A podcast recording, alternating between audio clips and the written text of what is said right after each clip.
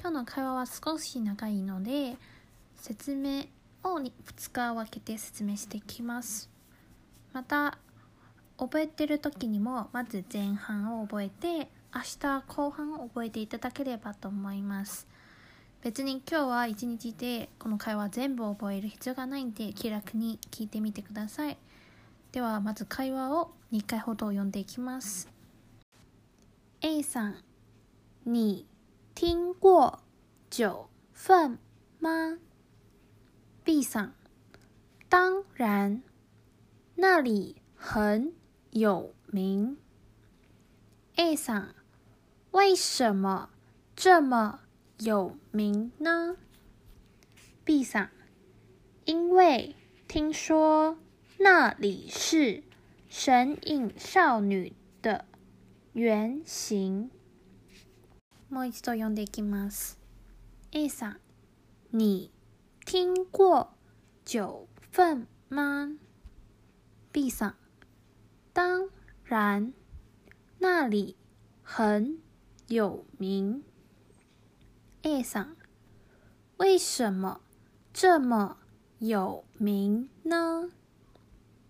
B さん、因为听说那里是 神隐少女的原型。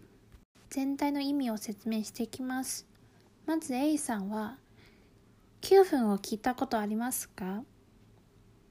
で B さんはもちろんあそこは有名ですね。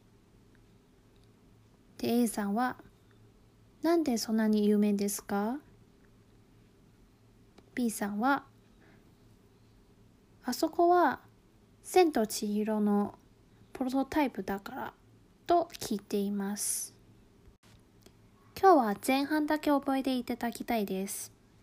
前半だったら A さん你听过九份吗 ?B さん当然那里很有名ここまでは前半です。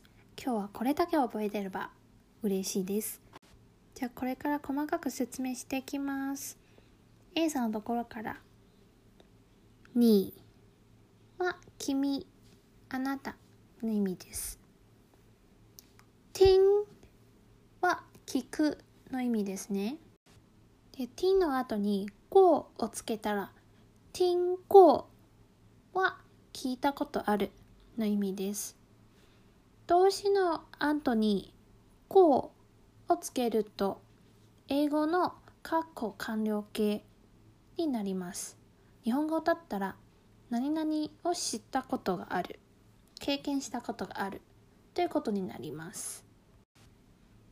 听过は聞いたことがある。似たようなセンテンスを作っていきますと喝过は飲んだことがある。例えばタピオカを飲んだことがありますか？という質問は、你喝过真奶吗ということになります。その後の九份は台湾で一番有名な観光地の名前です。地名なので特に覚える必要がないんですけど、九は数字の9なので覚えた方が数字を言いやすくなります。最後の「ま」は疑問句の付け言葉です。日本語だったら「何々ですか?」のかになります。では B さんのところ「当然」はもちろんの意味です。これはもうセットって覚えてください。当然。はもちろん。その後のなりはあそこの意味です。今いる場所ではないのでちょっと遠いところなのであそこっていうことを示すなりを使います。